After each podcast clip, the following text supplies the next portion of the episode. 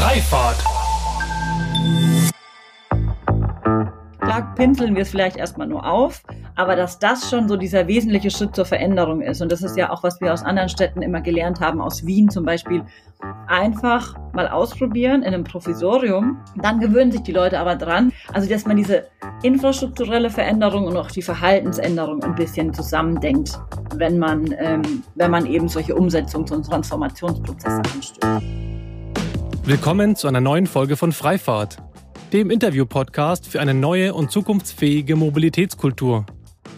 Mein Name ist Sebastian Hofer und hier frage ich mich und meine GesprächspartnerInnen sinnbildlich jede Woche wieder, weshalb es in Holland und Dänemark eigentlich selbstverständlich ist, mit einem Lastenfahrrad unterwegs zu sein und wir hierzulande immer noch kostenlosen Parkraum als Grundrecht verstehen. Mit euch zusammen möchte ich unser aktuelles Verständnis von Mobilität überwinden und an der Zukunft unserer Fortbewegung basteln. Von Mikromobilität bis zum Hyperloop. Und deshalb spreche ich mit allerlei klugen Köpfen, die uns auf neue Gedanken und Wege bringen wollen. Hey, schön, dass du wieder eingeschaltet hast. Denn mein heutiger Gast ist Isabel Eberlein. Sie ist Projektleiterin bei Velo-Konzept und ehrenamtliche Vorständin bei Changing Cities e.V., also der Bewegung, die aus dem Ratentscheid Berlin hervorgegangen ist und sich als Stimme der Zivilgesellschaft für eine bessere Stadt bezeichnet. Als ich Isabel letztes Jahr bei dem Mobility Barcamp in der Drivery in Berlin kennengelernt habe, war mir sofort klar, dass ich mal mit ihr über das Thema Engagement in der Mobilitätsbranche und auch ihr Verständnis einer zukunftsfähigen Fahrradkultur sprechen muss. Denn sie lebt die Idee der Partizipation durch und durch und wird scheinbar nicht müde, an der Grundlage zu arbeiten, dass wir bald ein richtiges Fahrradland sind. So wie Holland, wie sie sagt.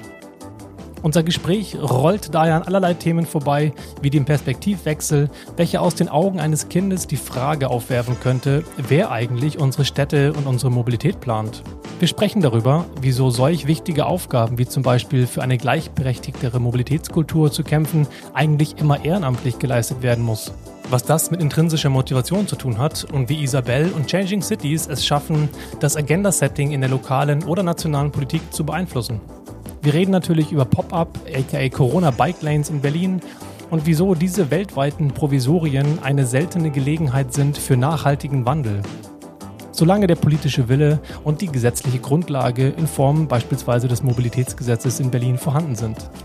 Ich würde also sagen, es lohnt sich, den Helm aufzusetzen, die Blinklichter anzumachen, die Warnweste überzustreifen und in Critical Mass Manier auf dem Sofa reinzuhören. Und deshalb wünsche ich euch jetzt viel Spaß mit der Folge.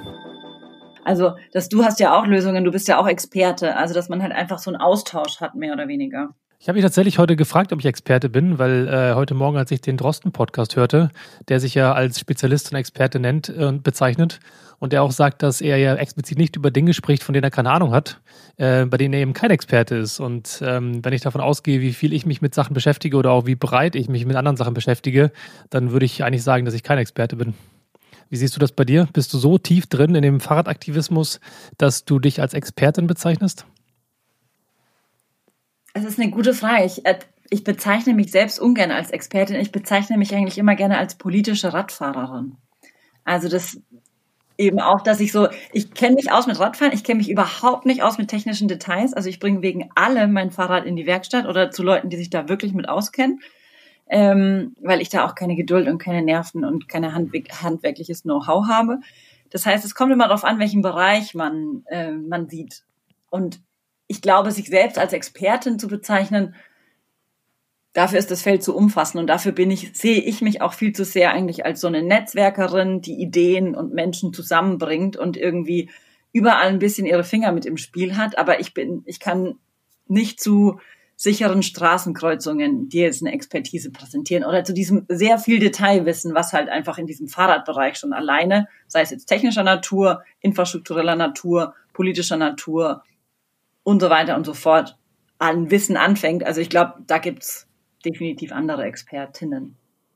Aber das ist eh ganz interessant, weil du ja gar nicht aus der Fahrradbranche kommst ähm, und trotzdem jetzt die Fahrradbranche aufmischt. Ich finde das irgendwie, man sagt ja, dass echte Disruption passiert ja nur, wenn man mal außerhalb der Branche war oder auch eigentlich von außen kommt und dann reinstürmt und ähm, mit einem rollenden R, wie du das ja machst, jetzt gerade auch aus deinem äh, Zimmerchen da aus in Franken, ähm, ja, die Fahrradbranche auf, aufwühlst. Erlebst du das so, dass du deswegen in der Lage bist, die Fahrradwelt aufzurollen? Ja, ist eine gute Frage. Also ich glaube, jeder kann natürlich in der Fahrradwelt was machen, weil was mich dafür qualifiziert hat, ist, ich bin begeisterte Radfahrerin und das schon seit immer. Und ähm, das kann einfach jeder machen, weil das Fahrrad ist ein Tool, was du, mit dem du dich selber ermächtigen kannst, dich zu beteiligen. Und das kannst du auch in einem, in einem politischen Diskurs machen oder das kannst du eben auch, wie ich das jetzt gewählt habe, auch in der Branche machen. Und ähm, ich stimme dir zu dieser These schon zu, dass es oft so ist, dass diese Disruption von anderen Leuten kommt. Das siehst du jetzt auch in der Fahrradbranche. Mein Lieblingsbeispiel ist in letzter Zeit immer Swapfeeds. Die haben wirklich eigentlich diesen, dieses Fahrrad Verhalten revolutioniert. Also, und die haben dieses Mietmodell angeboten und die haben einfach festgestellt, so, es ist der Pain, was auch immer mein Pain ist, irgendwas funktioniert nicht. Ich will und kann es nicht selber reparieren. Und da habe ich das halt mit dabei. Und das sind, glaube ich, Schiffsbauingenieure. Also, die haben auch nichts mit dem Fahrrad zu tun.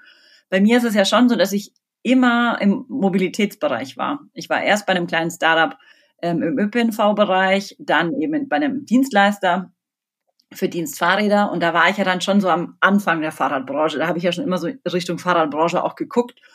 Und ähm, finde es einfach sehr faszinierend. Und ich meine, ich beschäftige mich halt gern mit dem Fahrrad und das halt 24 Stunden am Tag. Und dann dachte ich eigentlich, dass diese Fahrradbranche auch ähm, für mich total wichtig ist, weil jetzt, wo wir diese ganze Diskussion darüber führen, Systemrelevanz des Fahrrads und ähm, diese Fahrradbranche äh, in Deutschland eigentlich noch meiner Meinung nach viel zu wenig Beachtung hat, sei es im politischen, aber sei es auch in diesen ganzen Mobilitätsdebatten. Also bei diesen ganzen, also auch wenn es um Future Mobility geht, wie viel, wie viel, wie viel, wie groß ist die Rolle des Fahrrads dabei? Oder es gibt auch in der Fahrradbranche, die hat natürlich auch noch mit sich zu tun. Also da gibt's auch noch irgendwie irgendwie Erneuerungsprozesse, wobei man auch sagen muss, dass die Fahrradbranche schon so eine Tüftlerbranche ist. Das ist halt so eine Liebhaber- und so Bastlerbranche. Und das sind aber mittlerweile auch Unternehmen richtig, groß geworden, die jetzt auch Players sind. Und das ist halt typischer deutscher Mittelstand übers Land verteilt. Und ich glaube, wenn wir uns dann auch so diese politische Arbeit angucken, ist es halt schon noch so, dass der VDA immer schön mit einer Stimme spricht und die Stimme der Fahrradwirtschaft oder der Fahrradbranche oder des Fahrradstandorts Deutschland ist einfach noch nicht so laut. Und ich glaube, da kann man aber noch alles wieder ein bisschen besser zusammenbringen und dadurch auch mehr anschieben. Und das ist deine Mission, die du dir auf die Fahne geschrieben hast? Meine Mission ist eigentlich so Radverkehr oder Radmobilität für alle. Also wie schaffen wir es, ähm, das Fahrrad in die Gesellschaft zu bringen? Und das kann man natürlich einerseits von unten aus der Zivilgesellschaft heraus, indem man wirklich Leuten das Fahrradfahren beibringt, indem man für gute Infrastruktur kämpft. Aber ich sehe eben auch, das kann man auch aus, einer, aus der Industrie heraus, dass man sagt, okay, da gibt es irgendwie einen anderen Ansatzpunkt an der Politik, ähm, die das Radfahren fördern kann. Und ich meine, was wir jetzt ja in den letzten Wochen, dank Corona, jetzt ist das erste Mal dieses Wort gefallen, ähm, passiert ist, sind ja astronomische Lichtgeschwindigkeiten. Und das ist aber auch nicht passiert. Also das ist auch nur möglich gewesen, weil vorher so viel gute Vorarbeit geleistet wurde. Bevor wir weiter in das ganze Thema einsteigen, ja. vielleicht äh, müssen wir erstmal dich vorstellen als Gast, äh, weil wir einfach schon direkt reingehüpft sind, was ich sehr schön finde. Ähm, du hast ja schon verschiedene Stages hinter dir, beruflicher Art, im Bereich der, der Fahrradmobilität. Insofern bist du ja auch äh, auskunftsfähig, äh, über diese Themen zu sprechen. Du warst ja ähm, zum einen mal bei Bicicli, bei äh, Stefan Jansen, bei dem Unternehmen, welches ähm, ja, wie soll man das zusammenfassen, sowohl B2B als auch B2C einen sehr schön hochwertigen Cycling-Store in Berlin aufgemacht hat, um sogenannte vorstandsfähige äh, Fahrradladen ähm, zu etablieren und auf der anderen Seite äh, auch äh, Konzepte zu entwickeln für betriebliche Mobilität. Mhm. Bist du mittlerweile bei Velokonzept, einer Agentur für äh, Fahrrad, ja, ähm, äh, im Messen beispielsweise, aber auch ein Think Tank, den ihr habt. Ihr veranstaltet, ihr beratet, ihr macht auch in dem Bereich ähm, der, der, der Zukunft der Fahrradkultur viel, aber auch Vorstände bei Changing Cities. Also äh, einem Verein, der ja aus dem ähm, Fahrrad äh, äh Entscheid in Berlin hervorgegangen ist. Genau, in Berlin das heißt, wir Volksentscheid Fahrrad. Volksentscheid Fahrrad, genau, so hieß das. Mm, wie, wie, wie, kommt, wie passt das alles zusammen? Also erzähl mal die Geschichte, wie die Sachen aufeinander aufbauen und wie das irgendwie für dich eine stringente Story ergeben hat. Mhm.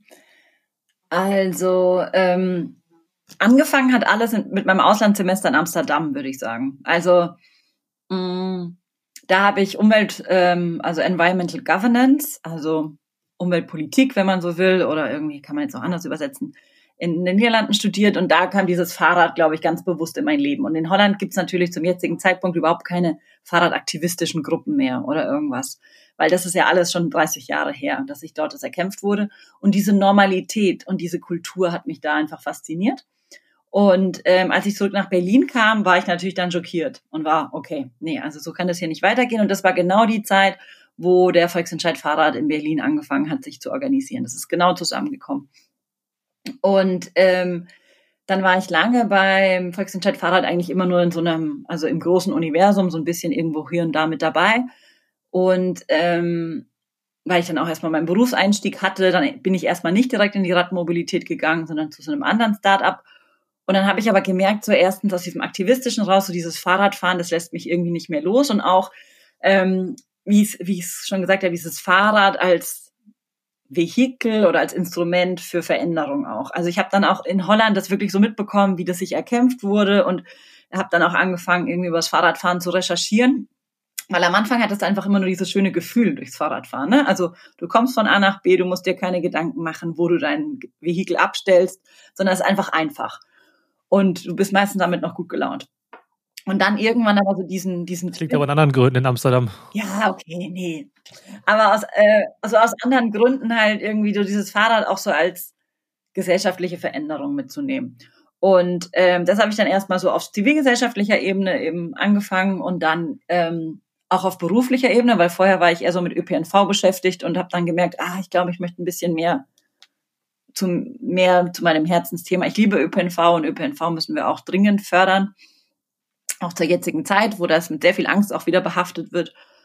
Und ähm, genau, aber dann habe ich eben gleich festgestellt, dass ich das eigentlich super finde, äh, mir so unterschiedliche Hüte aufzusetzen. Also einerseits diese aktivistische Perspektive, diese von unten und ähm, ich kümmere mich auch um, ähm, um meine Straße, um meinen Kiez vor Ort. Also ich wohne in Friedrichshain-Kreuzberg eigentlich, wenn ich nicht gerade in Franken bei meinen Eltern bin und ähm, habe halt festgestellt, weil ich schon lange in der Klimapolitik eigentlich aktiv war, ähm, dass ich mehr was vor Ort machen wollte. Und da ist dieses Fahrrad natürlich auch das Mittel, um was in deiner Straße, in deinem Kiez vor Ort zu machen. Und da bin ich auch gerade unglaublich stolz, dass Friedrichshain-Kreuzberg so wahnsinnig vorangeht mit Spielstraßen, mit irgendwie den Kreuzberg-Terrassen, die jetzt eben mehr Platz einfach auch für zum Sitzen, für Geschäfte und so haben wollen im öffentlichen Raum und aber auch einfach mehr Aufenthaltsqualität.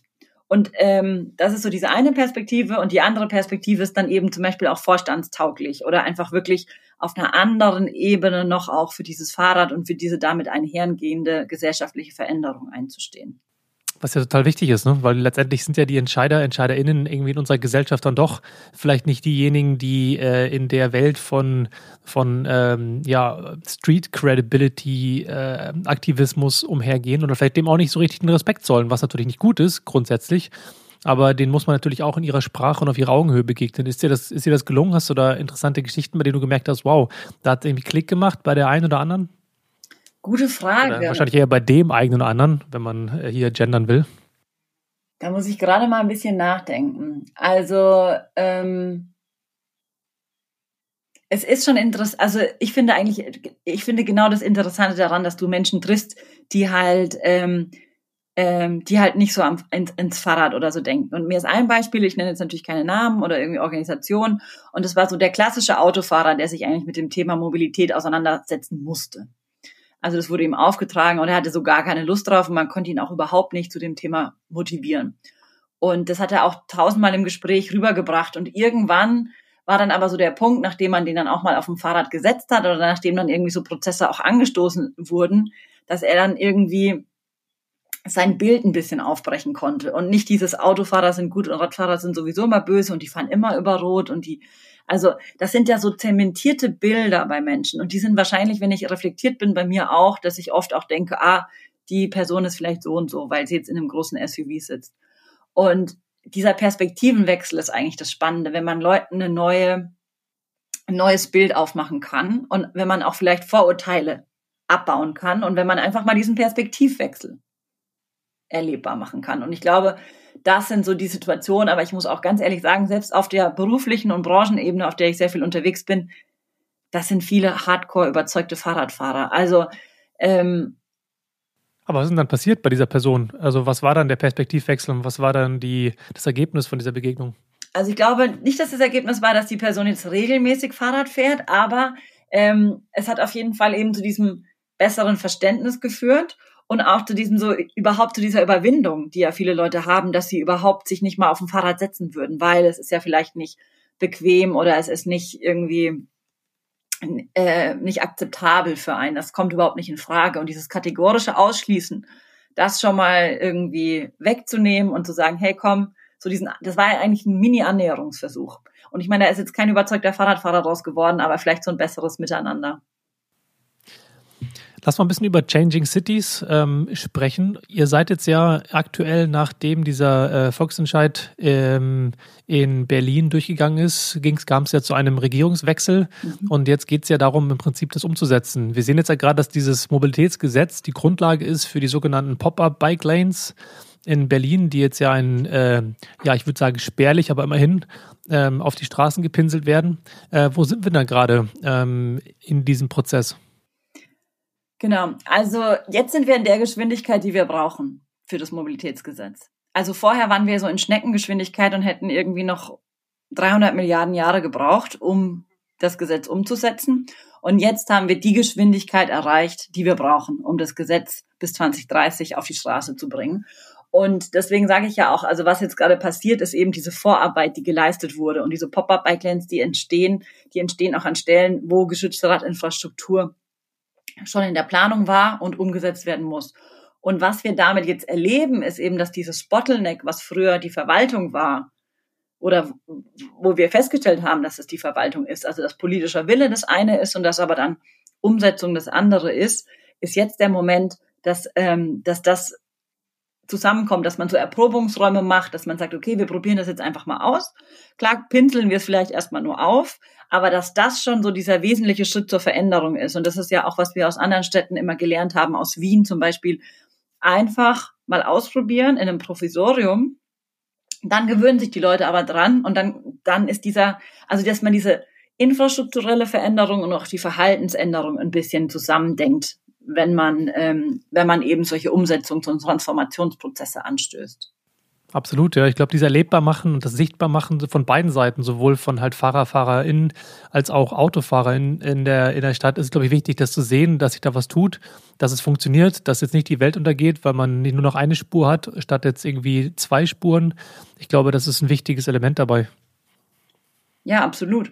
Und ähm, ich glaube, das geht jetzt ja auch weiter und das zeigt ja auch die momentane Situation. Also ähm, der Moment, die momentane Richtung oder die momentane Denke ist durch Corona halt nochmal intensiviert worden. Also die Radfahrerinnen fordern seit immer eineinhalb Meter Sicherheitsabstand. Und das eineinhalb Meter Sicherheitsabstand zwischen Menschen ist jetzt momentan aktueller Standard.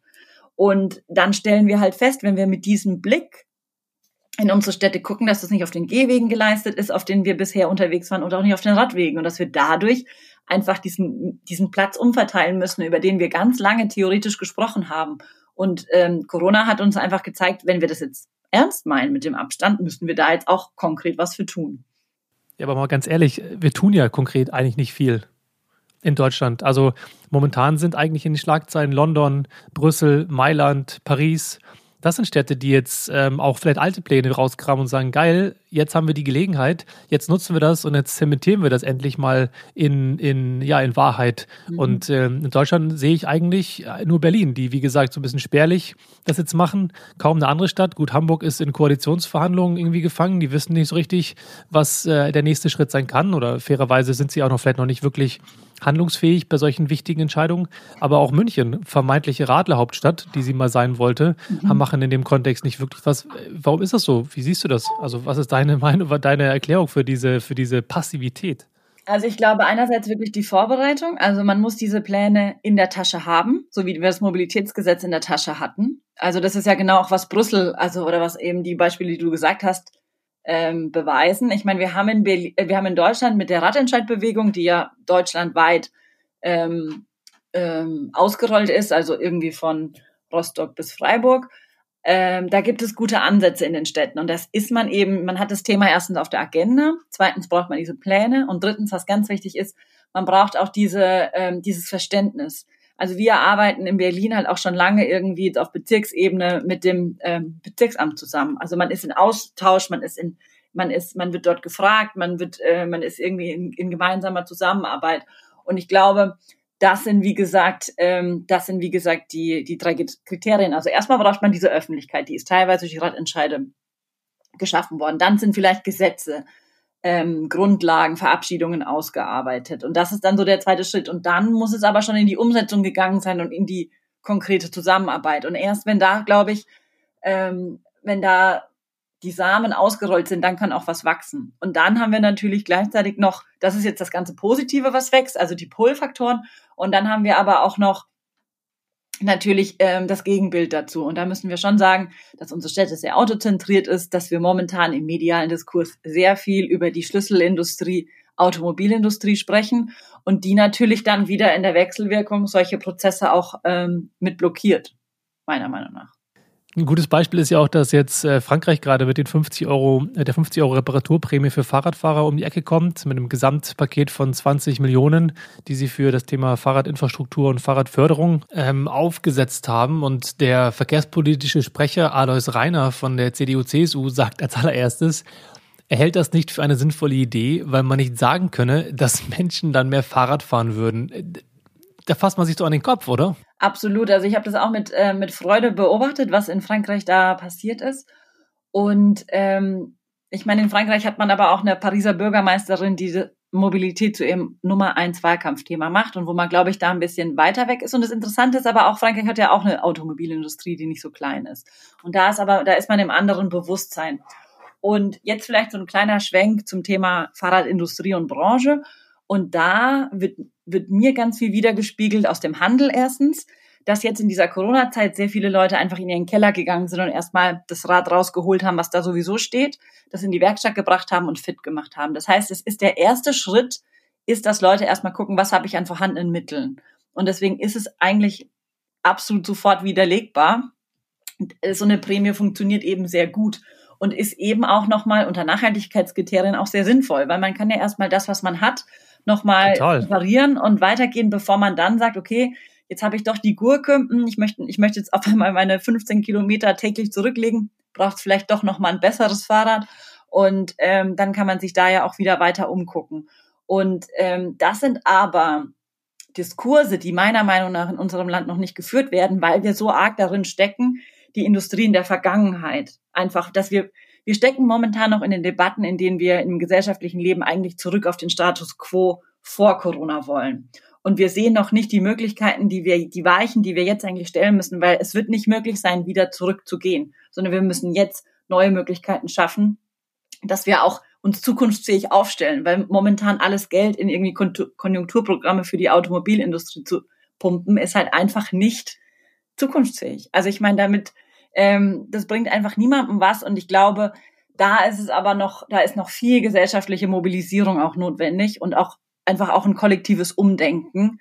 Und da weiß ich noch nicht genau, inwieweit wir da alle schon so weit sind oder inwieweit viele auch noch in der kollektiven Corona-Starre gefangen sind. Naja, grundsätzlich ist es natürlich wichtig, eine Automobilindustrie, also wichtige Industrie in Deutschland zu unterstützen und vor einem Untergang zu bewahren. Die Frage ist ja nur, wie man im Sinne eines Green New Deals das an, an Incentives, an Ziele knüpfen kann, die einfach ein nachhaltigeres Wirtschaften, auch eine nachhaltigere Mobilität mit sich bringen würden. Ich frage mich manchmal in diesem Kontext, was wir eigentlich bräuchten oder wen wir eigentlich bräuchten auf Entscheiderebene, ähm, um einfach weitreichendere, inklusivere, klügere Entscheidungen zu treffen. Und ähm, vielleicht bräuchte man einfach mehr mehr Frauen auf Entscheiderebene und hätten in der Vergangenheit mehr gebraucht, um einfach eine andere Mobilitätskultur zu gestalten. Wie siehst du das?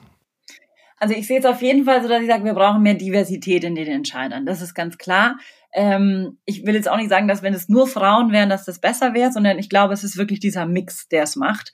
Und das sieht man ja zum Beispiel auch an so Kommissionen wie ähm, wie der Leopoldina, was dann zum Beispiel irgendwie so, ähm, da waren irgendwie mehr Leute, die Vornamen mit Jürgen als Frauen drin gesessen.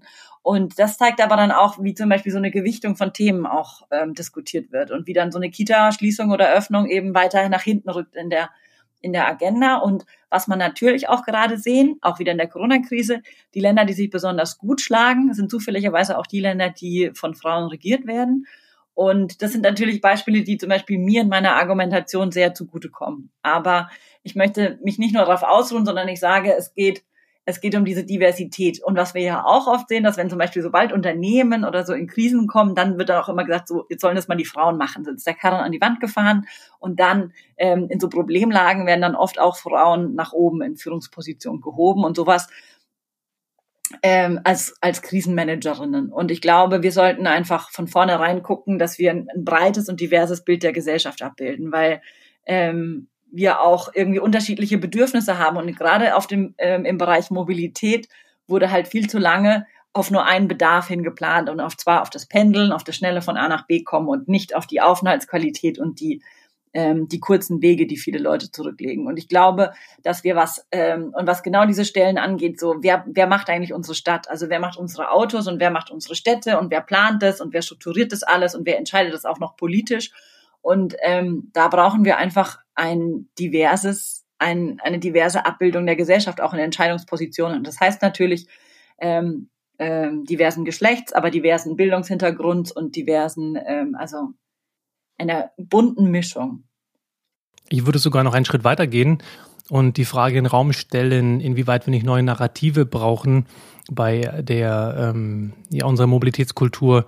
Denn vor allem, wenn man überlegt, wie Kinder sozialisiert werden, wie Kinder aufwachsen, ähm, dann spielt das Bobbycar ja eine größere Rolle als das Pookie-Bike. Das ändert sich tatsächlich ein bisschen momentan, hat aber meiner Behauptung nach einen großen Einfluss darauf, auf die, die Wunschträume, auf die, die Bilder, die so ein meistens Junge dann später gerne verwirklicht haben will.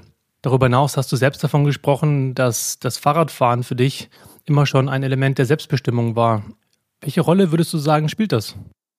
Absolut. Also ich glaube auch, was, ähm, also ich habe selber keine Kinder, aber ich bekomme das mit bei meinen Freunden. Spielzeug ist ja sehr stark auch so Gender, also ähm, gemainstreamt worden. Also was jetzt jungen Spielzeug ist und was Mädchenspielzeug ist und das aufzubrechen, da sind wir eigentlich gerade wieder auf dem Rückschritt.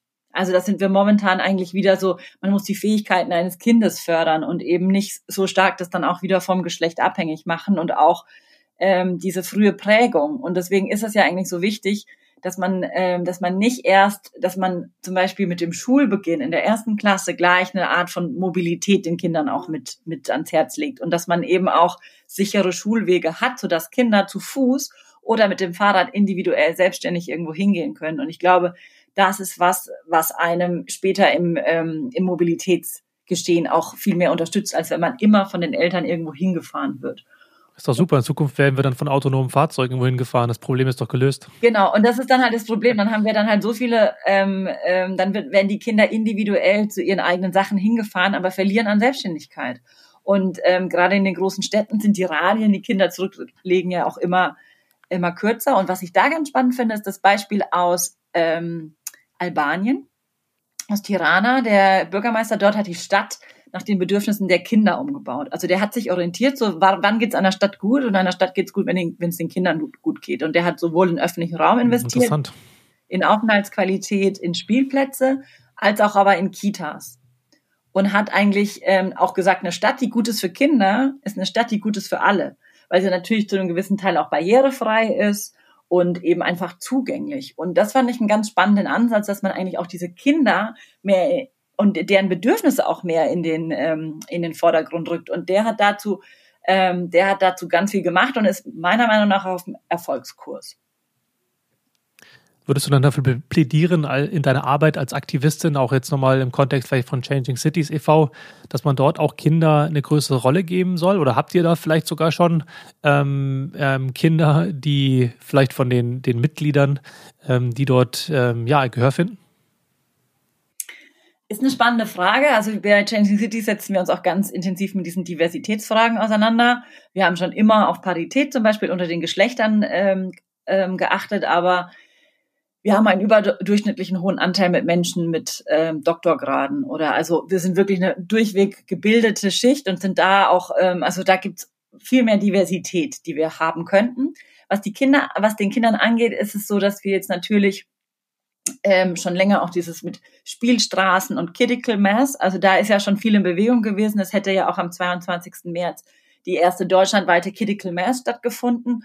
Und ich glaube, da ist das so im, im Kommen, dass diese Kinder mehr Gehör finden, was die wollen und dass man sich danach ausrichtet. Und auch die Frage natürlich nach Spielstraßen ist ja auch so, wo ist der Raum, wo kommen die hin? Und dass man dann auch mit Kindern spricht, so, welches Angebot wünscht ihr euch hier eigentlich und wie könnte das hier aussehen? Und ähm, aber da sind bestimmt auch noch Projekte drin, wo man das noch weitermachen kann. Und wenn man natürlich auch wieder eine Critical Mass durchführen kann, ähm, wird das, glaube ich, bestimmt auch alles nachgeholt. Würdest du sagen, dass ihr genug gehört werdet generell in eurer Arbeit von jetzt den Entscheidungspositionen, vor allem sage ich mal jetzt in Wirtschaft und Politik?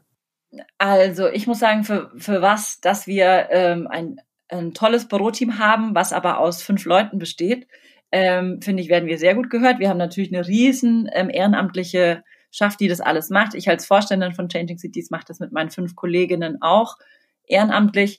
Und ähm, da finde ich schon, dass wir viel Gehör finden, also dass wir eine, eine auch Wellen erzeugen und Themen setzen ähm, und da oft an vorderster Front mit dabei sind, was zum Beispiel diese Pop-up-Bike Lanes angeht oder auch das Thema Kiezblocks was ja auch noch, was ja ein bisschen in, ähm, in Vergessenheit schon fast geraten ist, dass man so wirklich eine Aufenthaltsqualität schafft. Also ich sehe uns da schon ganz vorne im, im Bereich Agenda-Setting, aber wir sind eben eine Kampagnenorganisation oder eine, eine Bottom-up-Organisation. Das heißt, was zum Beispiel so, ähm, was natürlich super funktioniert auf lokaler Ebene in Berlin, weil wir da mittlerweile wirklich gut Gehör finden. Aber wenn wir das noch skalieren wollen, ist natürlich da immer Luft nach oben. Und was zum Beispiel jetzt auch ähm, die Verbindung zwischen Zivilgesellschaft und Wirtschaft zum Beispiel auch angeht, also jetzt auch Fahrradbranche oder andere Branchen. Ich glaube, da kann man noch mehr auch ähm, in, in die gemeinsame Richtung zusammenarbeiten und da auch mehr Gehör finden. Aber ähm, momentan bin ich auf jeden Fall zufrieden, wie wir durchdringen. Warum müssen solche wichtigen Aufgaben wie, wie Engagement immer ehrenamtlich sein? Das ist doch verrückt. Also, wie kann das sein? ist auch eine gute Frage, mit der ich mich, also die mich auch stark beschäftigt, weil teilweise ist es eben, also es ist sehr umfangreiche Arbeit, die man macht, die man mit Herzblut macht. Und ähm, ich glaube, dass auch diese Bewegung, also ich meine, es, ähm, viele Menschen wie ich haben jetzt auch den, den, den, das, das, den, den Vorteil, dass ich einen Beruf habe, in dem ich auch wirksam sein kann. Aber viele suchen sich halt auch eine Lohnarbeit aus zum Geld verdienen und dann was zum Herzblut reinstecken. Und ich glaube, das ist leider in unserem momentanen vorherrschend kapitalistischen System einfach diese Trennung. Also wenn wir jetzt irgendwie so eine große Debatte anstoßen würden von Grundeinkommen und so weiter, dann würden sich die Leute, die sich jetzt ehrenamtlich engagieren, immer noch wahrscheinlich für diese Sache engagieren, weil sie sich einfach, weil sie einfach diese gesellschaftliche Veränderungskraft darin sehen oder weil sie ihren, ihren Kiez besser machen wollen, weil sie sich sozial engagieren wollen und so weiter und so fort. Und ähm, ich glaube, wenn man diese ganzen Leistungen, die in Deutschland ja erbracht werden, diese Arbeit im Ehrenamt, die würde ja, also dieser volkswirtschaftliche Nutzen ist ja massiv. Und es ist ja genauso auch wie, der, wie mit der Pflegearbeit, die in Familien ähm, oder in zwischenmenschlichen Beziehungen passiert. Das ist ja auch eine unglaublich wichtige Arbeit, die ähm, meistens von Frauen geleistet wird und die eben eine unentgeltliche Arbeit ist. Und wir sind einfach in einem System, wo es einfach einen Unterschied macht, ob ich Hedgefondsmanager bin oder Krankenpflegerin. Und dann können wir darüber auch nochmal diese systemrelevante Debatte legen und sagen, naja, ähm, ist der Hedgefondsmanager wirklich jetzt so wichtig und was legitimiert ihn, das 150-fache von einer Krankenpflegerin zu verdienen? Und ich glaube, da gibt es so viele gesellschaftliche Verwerfungen und ähm, trotzdem wird, glaube ich, das Ehrenamt einfach immer weiter bestehen bleiben, weil ähm, diese Veränderung nicht aus diesen ähm, bestehenden Strukturen kommen kann, meiner Meinung nach. Das ist genauso diese Debatte, die wir vorher mit der Disruption hatten. Diese Veränderung kommt immer von außen. Und es ist auch, du kannst auch einen etablierten Verein haben. Es gab ja auch schon den ADFC. Und diese Veränderung mit dieser Bewegung von unten wurde dann nochmal durch Changing Cities angetrieben, die halt nicht in diesen etablierten Strukturen drin ist. Weil ich glaube, immer wenn man irgendwie dann eingefahren ist, fällt es schwer, sich wieder neu zu entwickeln. Absolut, die intrinsische Motivation ist das ja, was dich antreibt, vermute ich mal. Ja, zum großen Teil natürlich. Ja, aber interessanter Vergleich, den du da ziehst, auch äh, Hedgefonds versus Pflegekräfte, finde ich auch wiederum bei der, der aktuellen Debatte um die Kaufprämie spannend, dass wir hier immer von Arbeitsplätzen reden und von volkswirtschaftlicher Relevanz einer Branche, die mit irgendwie knapp einer Million Arbeitsplätze versus 5,6 Arbeits Millionen Arbeitsplätze in der, in der, in der Gesundheits, ähm, im Gesundheitswesen gegenübersteht oder beispielsweise über 100.000 Arbeitsplätze, welche in den letzten sieben, acht Jahren in der, in der Branche der regenerativen Energien und der Windkraft ja äh, verloren gegangen sind, sage ich es mal neutral. Mhm. Ähm, das finde ich äh, immer wieder verblüffend. Aber gut, ein vielleicht äh, tiefes anderes Thema. Was ich nochmal ähm, rausfinden will von dir ist, ähm, ihr macht ja beispielsweise die Velo, die Messe, die ja dieses Jahr dank Corona nicht stattfinden kann, mm, und macht stattdessen jetzt die Velo Week. Mhm. Was ist das genau? Genau, also die Velo Berlin oder die Velo Hamburg, Velo Frankfurt sind ja Festivals und die sind mir auch so wichtig, weil ich das genau Orte sind, wo auch meine ganzen, mein Fahrrad so in seiner Ganzheit eigentlich bezeichnet wird oder darge dargestellt wird. Also es gibt sowohl irgendwie die Händler, die Hersteller, die da sind, es gibt die Besucherinnen, die sich da inspirieren können, es gibt aber auch ähm, politische Diskussionen, kulturelle Veranstaltungen und es wird eigentlich, es ist so der Ort, an sich, der physische Ort und der Treffpunkt für Menschen aus unterschiedlichen Bereichen, die alle irgendwie was mit dem Thema Fahrrad zu tun haben. Und ähm, das konnte dieses Jahr ja nicht stattfinden und jetzt haben wir überlegt, das in den digitalen Raum zu übersetzen. Das heißt, zwischen 15. und 20. Juni bieten wir so eine digitale Velo Week an, in unseren jeweiligen Velo-Standorten, aber natürlich deutschlandweit abrufbar. Und jetzt versuchen wir genau das in den digitalen Raum zu übersetzen, also das zugänglich zu machen für alle und eben auch diese Fragen, die uns momentan alle zu beschäftigen, also Systemrelevanz des Fahrrads. Also es ist ja gerade eigentlich das Tricky, dass das Fahrrad wichtiger denn je ist und dass sich viele Leute Fragen stellen. Also die Schlangen vor den Fahrradläden sind lang, Leute kaufen sich Fahrräder, aber auch politische Diskussionen, infrastrukturelle Diskussionen in den Kommunen. Also das Fahrrad ist in aller Munde, aber es fehlen die Treffpunkte dafür, alle Leute zusammenzubringen. Und wir versuchen das jetzt im digitalen Raum und ähm, ich hoffe, es funktioniert, weil ich auch andererseits natürlich auch wahrnehme, dass wir alle jetzt ständig in Videokonferenzen sitzen und ähm, ich frage mich, ob da irgendwann nicht auch mal ein Sättigungsgrad erreicht ist und dass sich die Leute wahnsinnig wieder freuen werden, wenn sie sich mal offline treffen können. Und ähm, ich absolut, ja. Blöderweise kann man halt nicht Fahrrad fahren im digitalen. Mal eine Runde, eine Testfahrt über das Tempelhofer Feld zu machen, ist halt schwierig. Genau, und es gibt jetzt ja auch so, ähm, so, es gibt ja auch schon Ausfahrten oder so, dass die Leute einfach zu Hause vor ihrem Fernseher jetzt irgendwie Rennen gegeneinander fahren, also so Smart Cycling und so. Und aber auch, dass sie gemeinsam auf Fahrradtouren fahren. Und das ist eben auch genau der Punkt. Also das Fahrrad ist einfach was Haptisches. Also es ist was, was mit Anfassen zu tun hat. Und das ist halt schwer, das nur im, im digitalen Raum, der dann halt nur Audio oder ähm, also Höre- und Sehreize abdeckt. Und ähm, trotzdem, wenn wir uns aber zu, alle zusammenbringen wollen und wir haben ja eigentlich vielleicht gemeinsam ein Ziel, einfach will, oder zumindest eine gemeinsame Eigenschaft, das Radfahren verbindet uns alle. Und vielleicht können wir auch äh, dadurch noch mehr Leute davon äh, dafür begeistern fürs Radfahren, wenn wir alle ähm, an einem Strang ziehen. Oder wir können die Bedeutung des Fahrrads steigern, wenn wir alle an einem Strang ziehen. Und da das heißt, es ist dann auch für tatsächlich Endverbraucher ähm, einfach zugänglich. Genau, genau. Also wir haben halt jetzt die Möglichkeit, vorher mussten alle bei uns auf die Messe kommen, was ja auch irgendwie 20.000 Leute gemacht haben. Und jetzt ist die Frage, wir informieren eben, wenn sich Leute überlegen, ein Fahrrad zu kaufen oder wir versuchen eben auch Produkte vorzustellen, aber wir werden auch politische Diskussionen mit an äh, mit anmoderieren oder die Plattform dafür geben, ähm, wichtige Themen zu besprechen. So wie geht's weiter mit der Innovation zum Beispiel? Also was müssen wir noch erfinden? Was braucht zum Beispiel die Verwaltung in der Umsetzung? Von Radverkehrsanlagen oder was braucht, was muss am Fahrrad noch verändert werden, was müssen wir noch besser, einfacher machen, haben wir alle berücksichtigt. Also es gibt ja auch immer, ähm, also ich sage ja immer, Radfahren ist für alle, aber ähm, wir müssen dann eben auch divers sein in den Produktdesign-Teams, weil sonst machen wir auch wieder nur ein Produkt für eine Gruppe und nicht für alle. Lass uns ein Auto, äh, ein freudscher Versprecher, lass uns einen Fahrradgipfel draus machen. Ja, total gerne, total gerne. Also ähm, der Fahrradgipfel, von dem, also da habe ich noch nicht gehört, dass es ihn irgendjemand organisieren will und warum ist nicht da, äh, warum ist nicht da der Zeitpunkt, das zu organisieren, weil ich glaube, es ist ja genau das Wichtige, die unterschiedlichen Perspektiven zusammenzubringen und uns mal wieder auch darauf zu besinnen, dass wir ja eigentlich alle aufs gleiche Ziel hinarbeiten. Eine andere Frage, die mich noch interessieren würde, ist, Die Fahrradbranche ist ja historisch sehr stark getrieben durch Fahrräder eher aus dem sportlichen Anwendungsbereich, also Rennräder und Mountainbikes. Hm, wenn man das Fahrrad jetzt, wie wir ja eher als Fortbewegungsmittel für urbane Mobilität begreift, für manche ist es vielleicht auch ein Statussymbol, hm, dann brauchen wir ja aber andere Fahrradmodelle, welche eben genau auf diesen Use Case hin entwickelt werden. Cowboy, Empler, Van Moof, Riese Müller oder Schindelhauer aus Berlin sind ja so ein paar Hersteller, die das schon relativ früh erkannt haben und hier den Markt als Pioniere anführen. Wie beobachtest du den Wandel der Branche denn, Isabel? Also in der Historie sehe ich das genau wie du.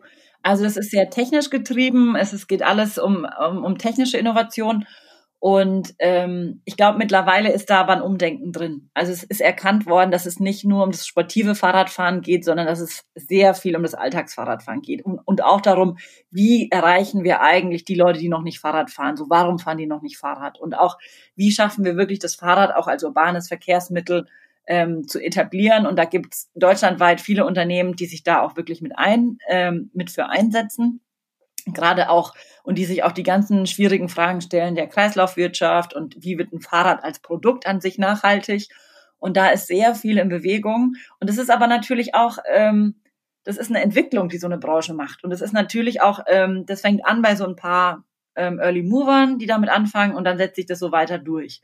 Und ich glaube auch, dass die Eurobike, die ja dieses Jahr auch schon nicht in der gleichen Form stattfinden wird, die entwickelt sich auch mehr, auch zu ähm, mehr zu Themen, mehr zu einem Austauschplattform, mehr zu einem Diskussionsforum, ähm, wo man eben verschiedene auch wieder verschiedene Perspektiven zusammenbringt, weil dort hat man ja das Glück, dass man die Händler und die Hersteller und alle an einem Ort hat. Und ähm, die Branche hat da auch eine Schlüsselrolle, meiner Meinung nach dort eben eine Veränderung mit anzustoßen. Und das wird auch nochmal spannend, weil viele von diesen Unternehmen sitzen auch eher im ländlichen Raum und es wird auch nochmal ganz stark auch mit so einer, mit der Verkehrswende oder der ähm, Radmobilität im, im ländlichen Raum verbunden werden können. Hast du da, du hast gerade Beispiele genannt von Firmen, die sehr stark auch im Bereich Kreislaufwirtschaft denken. Hast du da Beispiele, die du ähm, gerne nennen kannst? Also zum Beispiel Ries und Müller ist zum Beispiel jemand, der sich da schon mit auseinandersetzt, so wie kann man Nachhaltigkeit, wie kann man einfach das Fahrrad anders ähm, an, angehen. Wir hatten auch im Bike Brain Pool mal eine Veranstaltung, also schon diverse Themen, äh, diverse Male das Thema Nachhaltigkeit und Kreislaufwirtschaft.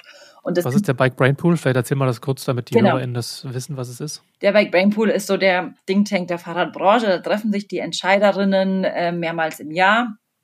Es wird auch organisiert von Velo Concept und auch ähm, in dem Fall von mir. Und ähm, da gucke ich immer so, was, was, was bewegt denn die Branche und versuche dann eben da auch mit zu unterstützen, mit Formate anzubieten, Expertinnen aus anderen Bereichen mit ranzuholen. Und da werden halt wirklich so diese Gedankenspiele für die Zukunft ähm, weiter vorangesponnen. Und was wird da gerade so gesponnen aktuell? Woran arbeitest du mit äh, in diesem Bike Brain Pool? Also was uns momentan natürlich auch umtreibt, ist diese Frage Systemrelevanz was bedeutet das für die Branche? Und auch ähm, die Fahrradbranche, die ja momentan irgendwie mit Schlangen vor den Läden zu kämpfen hat, st äh, stellt sich auch immer wieder die Frage, so was ist denn ein gutes, was ist denn ein Einstiegsfahrrad? Also wie, wie senkt man denn die Hürden und wie beschäftigt man sich denn damit, eben auch mehr Menschen aufs Fahrrad zu bringen? Und was auch nochmal interessant zu sagen ist, dass das Fahrrad steht zwar noch im Mittelpunkt, aber eigentlich steht schon das Radfahren im Mittelpunkt von diesen, von diesen Überlegungen, also nicht mehr das Vehikel, sondern die Tätigkeit. Und ich denke auch, es wird sich immer mehr Richtung, ähm, Richtung einer Mobilitätsfrage auch mitentwickeln. Und mit dieser, mit diesen Entwicklungen wird das Fahrrad dann auch anders wahrgenommen werden und wird auch die Branche anders wahrgenommen werden. Ich hoffe, dass das so ist, denn ich finde, auf der anderen Seite sieht man ja, wie Seat oder der VW-Konzern insgesamt oder auch Scheffler eigentlich zwei ja, Unternehmen, die aus dem Maschinenbau, die aus der Automobilbranche kommen, beginnen jetzt mit ihren eigenen Fahrzeugkonzepten ein Gegengewicht darzustellen, zu zeigen, wie die aus ihrer Produktentwicklungsexpertise und aus auch ihrer Fertigungsperspektive ähm, Fahrzeuge herstellen. Und ich habe so immer ein bisschen die Befürchtung, dass diese Branche der eigentlichen Fahrradbranche den Rang abläuft mittelfristig. Ja, da gibt's ja viele, ähm, viele Diskussionen immer darüber, ob nicht die Automobilindustrie einfach kommt und das alles ähm, anders machen wird es sind doch sehr unterschiedliche Branchen und so ein Fahrrad ist doch auch hochkomplexer und kleinteiliger, als man sich das vorstellen kann. Was man als Industrie aber schon auch, also ich glaube, man kann auch aus diesem Automotive-Bereich lernen, was eben auch irgendwie Standards angeht und was Prozesse und Vereinfachungen angeht. Ich glaube aber nicht, dass diese Angst, also dass diese Angst so ähm, so begründet ist. Man sieht es natürlich im Cargo-Bereich, also wenn ich jetzt auch sage im Großlastenbereich, da sieht man es natürlich sehr stark. Und das sind ja auch Fahrräder, die eigentlich ja schon halb wie Autos zu einem gewissen Teil aussehen und die, die natürlich auch dann ein Riesenfassungsvermögen haben werden ähm, und die natürlich unsere Städte dann nachhaltig beliefern können. Und ich glaube, da ist eigentlich auch nicht diese Konkurrenzlösung, von der ich sowieso immer denke, so lass uns doch alle mal ein bisschen zusammenarbeiten, jeder bringt sein Wissen mit. Und, ähm, und ich glaube, dass da viele Möglichkeiten drin liegen. Und da gibt's ja auch schon viele Überschneidungen. Also da wird auch, das wächst zusammen, ehrlich gesagt, ein bisschen. Oder vielleicht nicht wächst zusammen, aber es gibt so übereinander schwappende Erfahrungen. Und es gab schon ja auch viele Automobilhersteller, die sich dann in den Fahrradbereich gewagt haben, wieder zurück und ähm, ja, ich glaube, da ist noch viel Dynamik drin, aber da ist auch ein gutes gegenseitiges Voneinander lernen wichtig. Ähm, das Gegenkonzept von den größeren Fahrzeugen, von denen du gesprochen hast, im Lastenbereich, sind ja die E-Scooter. Ähm, und ich mich würde es mal brennend interessieren, was du von denen hältst. Also ich sehe es, ähm, ich sehe es interessant. Als, also was ich momentan beobachte, ist, dass sehr wenig, dass ich davon sehr wenig mehr im urbanen Raum sehe, wie, wie man natürlich sehr wenig von allem momentan sieht. Und ähm, ich habe so, ich bin so ein bisschen, sage ich mal, hin und her gerissen. Einerseits finde ich das ähm, interessant, weil es wieder Lust gemacht, also es hat viele Menschen auf ein neues Verkehrsmittel begeistert, ähm, was viel schwieriger war für ein Fahrrad zu begeistern, ähm, egal wie wie der Untergrund war. Also ähm, ich erinnere mich an so eine Situation letztes Jahr am Future Mobility Summit, wo diese Roller hoch und runter gefahren sind. Das war kurz bevor die äh, eine Zulassung auf den Straßen bekommen haben. Und ähm, ich kann mir schon vorstellen, dass man damit irgendwie auch Wege zurücklegen kann. Ich finde das so lange gut, solange das eben auch eine, ähm, eine Ergänzung ist. Und ähm, ich glaube jetzt nicht, dass unbedingt jede so eine Rollerfahrt ähm, einen, ähm, eine Autofahrt ersetzt, weil man ja auch sagt, okay, es ist ja für einen gewissen Anwendungsfall. Also man kann nicht viel Gepäck dabei haben, man kann nicht irgendwie, es ist ja für einen ganz bestimmten Fall. Und da frage ich mich aber auch wieder so, für wen ist es denn eigentlich? Und wenn wir auch gerade so eine Mobilität für alle mitdenken, an wen denken wir, an wen wir an Roller denken, das wäre so mein einer Ansatzpunkt. Und mein zweiter ist natürlich der Aspekt der Nachhaltigkeit. Also wo man sagt, okay, wir, wir denken eigentlich gerade über Kreislaufwirtschaft im Fahrradbereich nach und da haben wir Roller, die man, die teilweise irgendwie ziemlich schnell Sondermüll waren und äh, wie man da einfach nochmal so eine Nachhaltigkeit mit reinbekommt. Aber als Ergänzung im öffentlichen Raum in einer, in einer Mobilität für kurze Wege kann es auf jeden Fall sinnvoll sein. Hast du eine Erklärung dafür? Du hast es gerade gefragt, warum eigentlich ein Roller vielleicht für manche interessanter ist als ein Fahrrad oder warum das zu mehr Begeisterung geführt hat jetzt gerade, letztes Jahr? Ich habe keine Erklärung dafür. Ich glaube, es hat ein bisschen dieses Spielzeugding und auch dieses, man muss nicht selber machen. Also man kann nicht die Bequemlichkeit von Menschen unterschätzen, die halt immer sagen, ah, Fahrradfahren ist so anstrengend und tut einem alles weh. Und da muss ich mich einfach nur draufstellen und muss halt nichts machen. Und das ist dieses, ich glaube, es hat ein bisschen mit Ausbruch aus Routine zu tun. So dieses mal was Neues und irgendwie so, ah, ist das lustig. Und ähm, aber diese Bege also da war ich schon sehr geflasht von. Aber ich weiß nicht, hast du da Studien zu? Was diese Begeisterungsfähigkeit angeht oder was diesen Run auf diese Roller angegangen ist? Nee, also die in meinen Gesprächen bekomme ich auch immer ähnliche Antworten. Ich glaube, der eine Teil ist, dass man das so aus Kindeszeiten kennt. Da hatte ich mhm. mit Reinhard Pascher ganz interessantes Gespräch dazu, der ja auch ein Paona, diese eigene Kindermarke gestaltet hat. Und auf Basis dessen kam er dann zu den äh, eigentlich größeren Scootern und sagt, dass dieses Gefühl, das man so als Kind erlebt hat auf so einem Kickboard, auf so einem Scooter, man wiedererleben will mit Elektroantrieb. Ähm, auf der anderen Seite ist eben auch das Neue, dass man sagt, Mensch, das ist ja interessant, das probiere ich jetzt mal aus, ist, glaube ich, ein Faktor, den man nicht unterschätzen darf, der aber im Zweifelsfall vielleicht nicht so nachhaltig ist, im Sinne von, dass man das jetzt dann von dem Zeitpunkt für immer nutzt. Aber das Ausprobieren zählt ja auch oft. Und, glaube ich, ein weiterer Aspekt ist diese Hürde. Ähm, man springt halt auf das Ding drauf und du bist halt in zehn Sekunden fährst du durch die Gegend. Und ich finde, diese Bike-Sharing-Systeme, die wir haben, sei es jetzt äh, in Berlin, Hamburg oder sonst wo, die ja in der Regel öffentlich finanziert sind, was großartig ist. Und ich finde das sehr, sehr wünschenswert und es sollten noch viel, viel mehr Städte machen. Der Nachteil dabei, den ich tatsächlich oft sehe, ist, dass damit so eine gewisse naja, du hast nicht mehr diesen Wettbewerbsfaktor, äh, der dazu führt, dass man sich genau überlegen muss, wie schaffe ich es beispielsweise, mein System noch robuster zu machen, den Anmeldeprozess noch schneller zu machen. Wenn ich in Hamburg mir ein Stadtrat hole, erlebe ich es, ist jetzt hart, äh, hartes Bauchgefühl. aber schon in bestimmt eins von fünf Fällen, dass mindestens zwei Fahrräder nicht funktionieren. Mhm. Ähm, und dann nehme ich das nächste oder dann und das nervt. Ich finde einfach diese, der Faktor, dass ich in zehn Sekunden auf so einem Scooter stehe und losfahre, das ist schon echt Gold wert. Naja, und man muss keinen Sattel verstellen. Es ist einfach auch für fast jede Körpergröße handelbar zu einem gewissen Teil. Und da hat man halt bei einem Fahrrad ganz andere, also ganz andere Faktoren. Also es macht einen Riesenunterschied, ob du oder ich auf dem gleichen Fahrrad sitzen. Also ähm, wie der Sattel eingestellt ist und so weiter. Also ähm, das ist halt Würdest viel mehr mit dem, mit dem eigenen individuellen Körper ähm, anpassbar.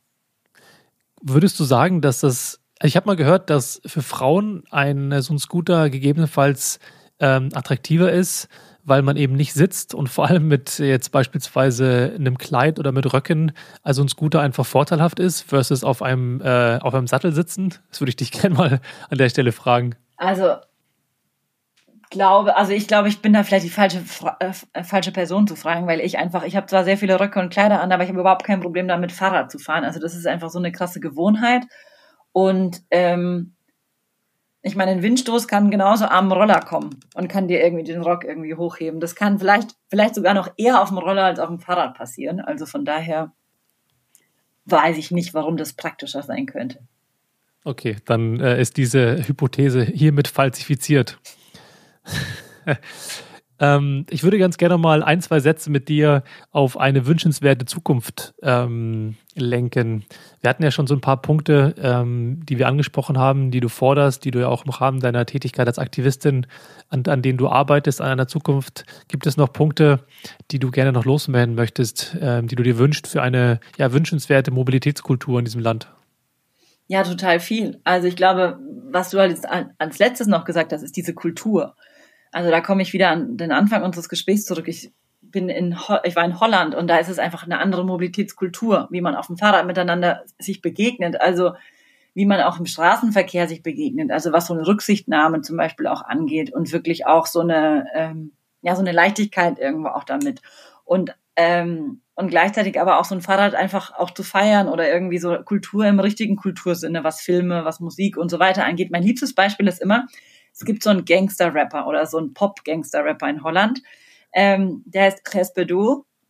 Es ist vielleicht sowas wie Crow, um das so in. Also, Bitte schicken mir einen Link, das möchte ich gerne verlinken. Äh, können wir gerne verlinken. Und da, ähm, die haben, der hat halt zum Beispiel ein Video, wo er mit dem Fahrrad, also so ein Musikvideo, wo er halt so mit dem Fahrrad durch die Gegend fährt und wo er halt irgendwie so ähm, und wo das Fahrrad halt wirklich so Teil des Songs ist. Und das ist jetzt aber keine Radkampagne als Song, sondern das ist halt wirklich ein Chart-Song, den in Holland halt mittlerweile irgendwie so gefühlt jeder kennt. Und das Lied heißt auch noch Gepäckträger. So, das heißt Gepäckträger. Ja, so, ähm, Sehr großartig. Schönes Gegennarrativ zu dem 5er BMW, der dann irgendwie über irgendwelche Hauptstraßen rollt hier bei uns. Ja, und das ist aber so, das geht halt also darum, also in, in Holland, jetzt wird es ein bisschen ausschweifend, in Holland ist es aber auch so eine Abschleppmasche, jemand auf dem Gepäckträger mitzunehmen. Und darüber handelt halt dieser Song. Und das, das muss man sich mal so als Kultur verinnerlichen, wie das halt einfach, auf welcher Ebene von Kultur das stattfindet, das Fahrradfahren. Und bei uns ist halt noch so, äh, wir machen mittlerweile coole Kampagnenvideos zum Fahrrad, die irgendwie Lust aufs Fahrrad machen, aber es ist noch nicht auf der Ebene der Kultur angelangt. Und ich glaube, sowas würde ich mir wünschen. Und ähm, ich würde mir halt auch wünschen, dass wir ähm, wir können, wir haben auch das Glück, dass wir die Fehler der Holländer nicht mehr machen müssen, die die Fußgänger vergessen haben. Also wie wir da ein besseres ähm, ein besseres Gleichgewicht hinbekommen zwischen den ähm, nachhaltigen Verkehrsteilnehmern oder den aktiven Verkehrsteilnehmenden, den Fußgängern ähm, und den Fahrradfahrerinnen. Und ähm, genau sowas wünsche ich mir. Und dann aber auch sowas wie so eine Zusammenarbeit und in die Zukunft blicken. Also auch sowas wie, ähm, was ich vorhin gesagt hatte, mit Innovationen. Also warum denken wir mal nicht Wissenschaft, Verwaltung und Wirtschaft zusammen, also was es da braucht? Also ich habe immer noch das Gefühl, so im Fahrradbereich ist das alles noch sehr zersplittert und man muss viel mehr eigentlich noch irgendwie ähm, zusammen machen und voneinander Gehör verschaffen. Also auch gerade was jetzt halt so in diesem schönen Verwaltungsbereich. Wir haben in Berlin zum Beispiel die äh, Fix My Berlin, die jetzt halt diesen ganzen Prozess begleitet haben mit, wo kann ich eine Spielstraße haben? Das wurde, wurden wir als Bürger gefragt über ein Beteiligungstool. Wo kann ich irgendwie äh, wo will ich meine Fahrradbügel gesetzt haben. Aber von diesem Tool wissen halt so viele Kommunen nicht und so von, so, von, von dem Tool wissen noch nicht mal die anderen Berliner Bezirke nichts. Und ähm, das macht mich so ein bisschen noch äh, traurig und andererseits aber so freudig für die Zukunft. Wenn wir solche Tools einfach besser untereinander teilen, dann wird es auch was in den anderen Städten. Also es passieren viele coole Sachen, aber es fehlt noch dann, das alles so irgendwie zusammenzuführen und publik zu machen und an die richtigen Leute weiterzugeben. Und wenn wir das noch hinkriegen, dann. Dann? Dann haben wir's. Dann sind wir ein Fahrradland. Dann sind wir ein Fahrradland. Schön. Dann lass uns doch gerne mit diesem Plädoyer äh, abschließen. Ich danke dir von Herzen für dieses Gespräch. Es war toll. Ich danke dir für die Möglichkeit ähm, und ähm, hoffentlich sehen wir uns auch mal bald wieder real. Physisch. Hoffentlich. Physisch. Auf dem Fahrrad. Auf dem Fahrrad. Alles klar. Bis bald, Easy. Danke dir. Bis bald. Tschüss.